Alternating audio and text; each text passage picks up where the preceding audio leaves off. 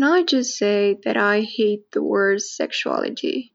I mean, I don't hate it, but I don't like to say it. And this is just in English because in Spanish or German it's easy to say and it's actually nice to say. But in English, it's just like, you know, you don't pronounce it as the way you pronounce sex. Or it, like, you don't say sexuality, you know? Um, but you have to do this thing with your mouth and your tongue and your teeth and it's like a sexuality. I don't know i just i don't like i don't like it. And it's kind of sad because you know the whole podcast is dedicated to sexuality so. Uh, but anyway hello and welcome to the bilingual sexological podcast Unwrap Sex. I'm julie a psychology student and your host Remember that the first half of every episode is in English and the second half on Spanish, and that we dedicate this space to talk about sex without the wraps of taboos, shame, or religion, but in a blunt and unwrapped way.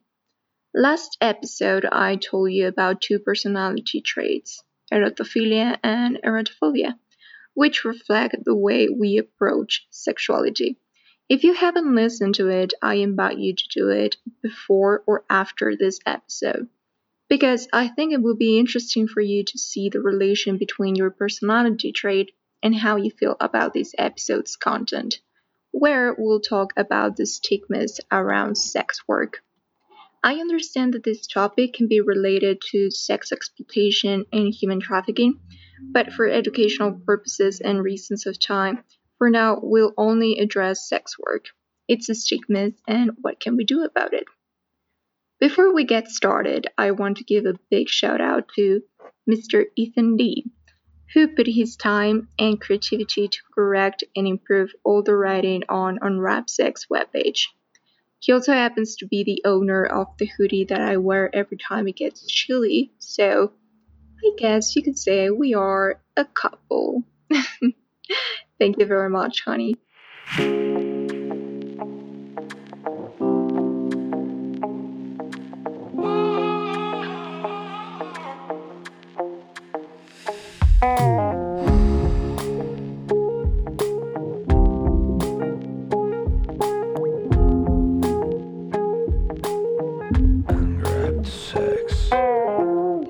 In this episode, I pretend to help end sex work stigmas. How am I going to do this? Well, having stigmas usually occurs when there's a lack of awareness, education, or perception. For example, the stigma around mental illnesses such as schizophrenia, depression, autism, etc., where those who have it are mistreated and called names just because people are not well informed about the illness. So, we're going to get educated about sex work, and I hope you'll understand how stigmas lead to unfair beliefs and behaviors. In this case, stigmas around sex workers contribute to their exclusion from health, legal, and social services, plus prejudices against their personalities. Then, what is sex work, Julie? Well, Sex work is defined as adults consensually exchanging sexual services or erotic performances for money or goods, either regularly or occasionally. Oh, okay, so prostitution. Mm, yes and no.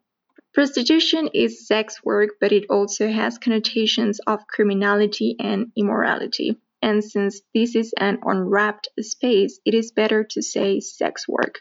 Plus, it recognizes that sex work is work. So, again, sex work can be what we normally know as prostitution and other names for some sex sellers, such as streetwalkers, escorts, brothel, or massage parlor worker, but it can also be performing in pornography, stripping, selling pornographic or erotic pictures or, or videos on Snapchat, Telegram, OnlyFans, and others. It can be something you do for a living or occasionally because, for example, you took a cool picture of you naked and you saw the opportunity to exchange it for something you wanted, let it be money, drugs, food, a concert ticket, I don't know, whatever you consensually agree to as an adult. The point is that sex work has so many forms and it doesn't exclude on gender identity, sex or sexual preference or anything else, except for the capability of giving consent, of course. But aside of that, it is not like only women are sex workers or only heterosexuals are the buyers. Now, why do some people do sex work? Some do it simply because they like it. They find it exciting and as a way to explore and express their sexuality. But others, and actually the majority of them, do it because they are trying to earn a livelihood. Because it represents the best option they have to deal with poverty and destitution, and to have a few other options for work. In addition, for others, it offers better pay and more flexible working conditions than other jobs. However, this job has its flaws, of course, and oh boy, there are so many, especially in countries where it is illegal. I want you to imagine that right now, your job or the one you are aspiring to is criminalized. It is no longer legal, but it is your best option for you to cover all your expenses. What are the risks you will have to take? If a client gets violent with you, who will you call? Who will protect you? If someone who works with you starts harassing you, who is going to defend you from them? Who will make sure that you have a safe environment for you to work? If the police stop you, what would stop them from taking advantage of you? And if they do, to whom will you report them? Or let's say your job is not criminalized, but purchasing it is. Do you think you would get the same amount of clients you were getting before? This and more is what sex workers have to deal with. And in an online context with, for example, OnlyFans, the risks are getting expelled from schools or fired from their jobs just because they are sex workers too, or getting their content leaked and others making profit from it, plus the social rejection and humiliation they receive. They are portrayed as people not worthy of love, not worthy of monogamous relationships or respect. People say, oh no, I wouldn't make an OnlyFans or pay for it. I'm not pathetic. I haven't lost my dignity. I still have some self respect. As if living your sexuality and making a profit out of it means that you have no respect for yourself and you cannot be trusted. How does taking a picture of your naked body and exchanging it for something make you an object? How is that selling your body? How is that selling your body but spending 10 hours a day in a factory or sitting in an office or being a football player isn't? So you having a picture of my body means that I sold my body to you and now you own it and now I'm an object and have no dignity. But if my career depends on me taking my body to the limit and working it every day so that I can score three goals on every match, then it's not the same. And I think about models too. Their career depends on their body, on them looking good and doing wrong ways taking pictures of them with clothes, few clothes, or without clothes.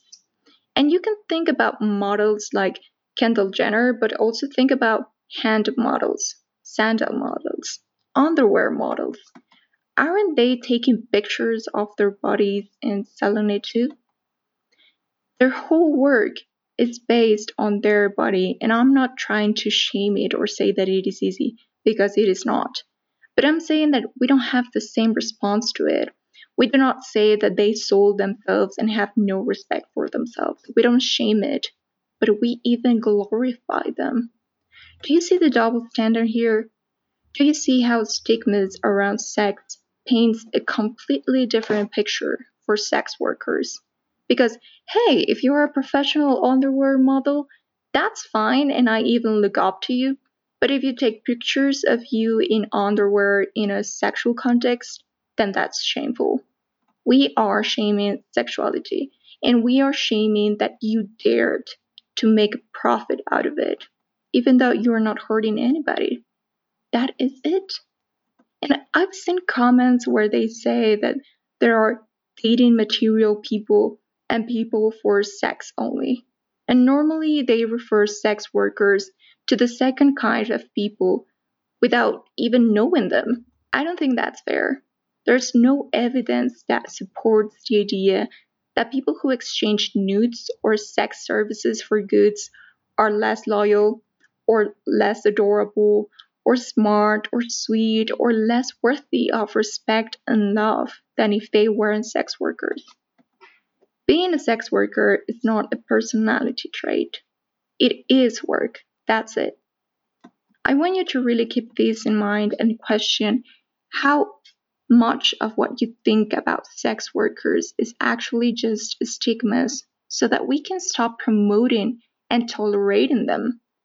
Because sex workers deserve to be acknowledged as they are workers. And they deserve to have good working conditions. So, yeah, that would be all for today's episode. Thank you very much for listening. Make sure you share this and keep up with this new content every two weeks on Thursday. Feel free to request a topic on our webpage unwrapsex.com. And please send chocolate ice cream to Felix for being such a cool coworker. Oh, by the way, to my Spotify listeners who happen to be all male, and which I love, thank you for being here. But I would really appreciate it if you share this with your female or non binary friends. You know, um, not because I have a problem with you, but because diversity is richness. So, thank you. And bis bald. Uh, that's bye for now in German. Aquí empieza la versión en español. Hola, te doy la bienvenida a este podcast sexológico bilingüe on Rap Sex. Soy Julie, estudiante de psicología y tu anfitriona. Recuerda que la primera mitad de cada episodio es en inglés y la segunda mitad en español, y que dedicamos este espacio a hablar sobre sexo y sexualidad sin las envolturas de los tabúes, de la vergüenza o la religión, sino de una manera objetiva y sin envolturas. En el último episodio les hablé de dos rasgos de personalidad, la erotofilia y la erotofobia, que reflejan la forma en que abordamos la sexualidad. Si no lo has escuchado, te invito a que lo hagas antes o después de este episodio, porque creo que sería interesante para ti ver la relación entre tu rasgo de personalidad y cómo te sientes con el contenido de este episodio, donde hablaremos sobre los estigmas en torno al trabajo sexual. Entiendo que este tema puede estar relacionado con la explotación sexual y la trata de personas, pero por motivos educativos y de tiempo, por ahora solo abordaremos el trabajo sexual sus estigmas y qué podemos hacer al respecto. Antes de comenzar, quiero darle las gracias al joven Ethan Lee, quien dedicó su tiempo y creatividad para corregir y mejorar toda la escritura en la página web de Sex. Casualmente, también es el dueño de la sudadera que uso todos los días cuando hace frío, así que supongo que se puede decir que somos pareja. Muchas gracias, amor.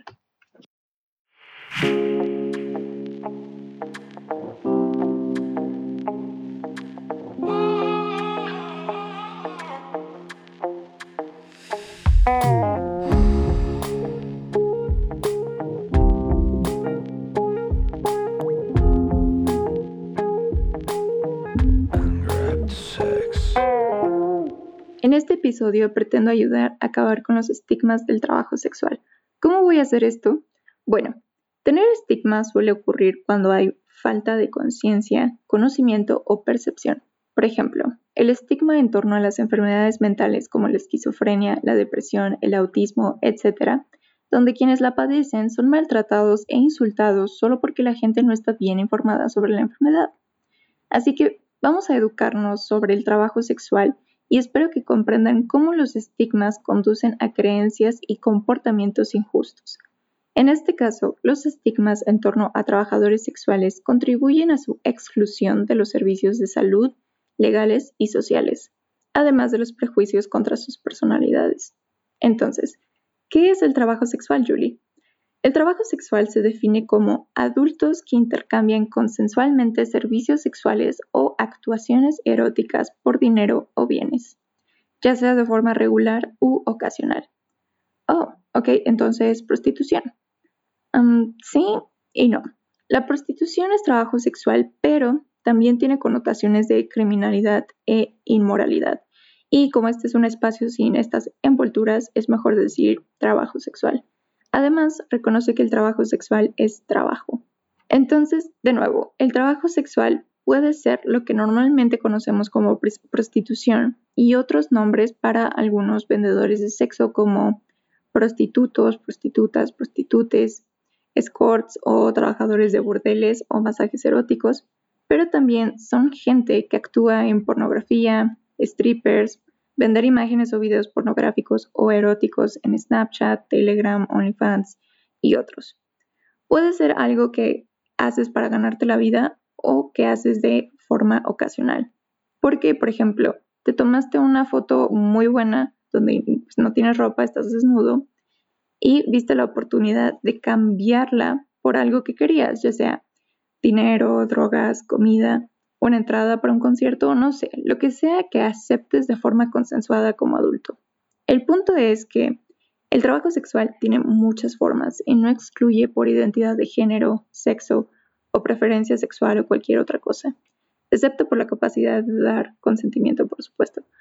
Pero fuera de eso, no es que solo las mujeres sean trabajadoras sexuales o que solo los heterosexuales sean los compradores. Ahora bien, ¿por qué algunas personas hacen trabajo sexual? Algunos lo hacen simplemente porque les gusta, les resulta emocionante y como una forma de explorar y expresar su sexualidad.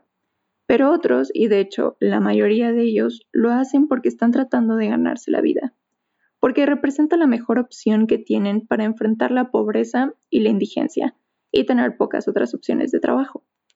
Además, para otros ofrece mejores salarios y condiciones de trabajo más flexibles que otros trabajos. Sin embargo, este trabajo tiene sus defectos, por supuesto, y vaya que hay muchos, especialmente en países donde es ilegal. Quiero que te imagines que ahora mismo tu trabajo o al que estás aspirando está criminalizado. Ya no es legal, pero es tu mejor opción para que cubras todos tus gastos. ¿Cuáles son los riesgos que tendrás que tomar? Si un cliente se pone violento contigo, ¿a quién llamarás? ¿Quién te protegerá? Si alguien que trabaja contigo empieza a acusarte, ¿quién te va a defender? ¿Quién se asegurará de que tengas un entorno seguro para trabajar? Si la policía te detiene, ¿qué evitaría que se aprovechen de ti? Y si lo hacen, ¿con quién los vas a denunciar? O bueno, digamos que tu trabajo no está criminalizado, pero comprarlo sí. ¿Crees que obtendrás la misma cantidad de clientes que antes? Estos y más es con lo que los trabajadores sexuales tienen que lidiar. Y en un contexto en línea con, por ejemplo, OnlyFans, son vulnerables a ser expulsados de las escuelas o despedidos de sus trabajos solo porque son trabajadores sexuales también, o que filtran su contenido y otros se beneficien de él. Además del rechazo social y la humillación que reciben, se les retrata como personas que son personas que no son dignas de amor o de relaciones monógamas y de respeto. La gente dice, ay, no, no, yo no haría un OnlyFans ni pagaría por ello porque qué patético, no he perdido mi dignidad, todavía tengo algo de respeto por mí mismo. Como si vivir tu sexualidad y obtener ganancias de ello significara que no tienes respeto por ti mismo y no se puede confiar en ti.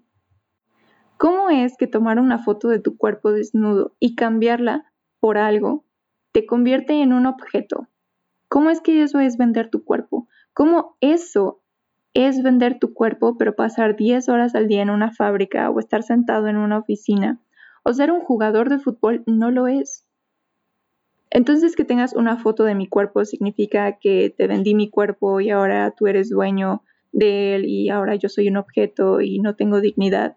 Pero si mi carrera depende de que trabaje mi cuerpo todos los días para poder marcar tres goles en cada partido y que gane millones por eso, entonces ya no es lo mismo. Pienso en quienes se dedican al modelaje, por ejemplo. Su carrera depende de su cuerpo, de que se vean bien y hagan pasarelas, que se tomen fotos con ropa, poca ropa o incluso sin ropa. Y puedes pensar en modelos como Kendall Jenner, pero también en modelos de manos, modelos de sandalias, modelos de ropa interior. ¿No están tomando fotografías de sus cuerpos y vendiéndolas también? Todo su trabajo se basa en su cuerpo y no estoy tratando de avergonzarlo o decir que es fácil porque no lo es. Pero digo que no tenemos la misma respuesta a eso. No decimos que se vendieron y no se respetan a sí mismos. No los avergonzamos, sino que hasta los glorificamos. Ven el doble estándar. Ven cómo los estigmas en torno al sexo pintan una imagen completamente diferente para trabajadores sexuales. Porque, oye, si eres modelo de ropa interior profesional, está bien e incluso te admiro. Pero si te tomas fotos en ropa interior en un contexto sexual, entonces eso ya es vergonzoso. Estamos avergonzando a la sexualidad y la osadía de que te atrevas a sacar provecho de ella, a pesar de que no estás lastimando a nadie, claro. Eso es todo. Y he visto comentarios en los que dicen que hay personas para relaciones y otras solo para sexo y normalmente refieren a trabajadores sexuales, al segundo tipo de personas. No creo que eso sea justo. No hay evidencia que apoye la idea de que las personas que intercambian desnudos o servicios sexuales por bienes sean menos leales, menos adorables, menos inteligentes o dulces o menos dignos de respeto y amor que si no fueran trabajadores sexuales. Vender trabajo sexual no es un rasgo de personalidad, es trabajo, eso es todo. Quiero que realmente se queden con esto y se pregunten cuánto de lo que piensan sobre los trabajadores sexuales son en realidad estigmas para que dejen así de promoverlos y tolerarlos, porque los trabajadores sexuales merecen ser reconocidos como son, trabajadores, y merecen tener condiciones laborales dignas. Eso es todo por el episodio de hoy. Muchas gracias por escuchar. Asegúrense de compartir esto y mantenerse al día con el nuevo contenido cada dos semanas los jueves. No dudes en solicitar un tema en nuestra página web onrapsex.com y por favor envía el lado de comenta a Félix por ser tan buen compañero de trabajo. Ah, por cierto, para los que me escuchan en Spotify, que al parecer todos son hombres, gracias. Eh, me encanta, o sea, no tengo problema con eso. Pero si quieren compartir esto con sus amigas o amistades de género neutro, pues la verdad me encantaría, no porque tenga problema de que sean puros hombres, sino de que pues, diversidad es riqueza, ¿no? Entonces, si pueden hacer eso, lo apreciaría mucho. Y bueno, eso es todo y bis bald. Bis bald es hasta pronto en alemán, por cierto.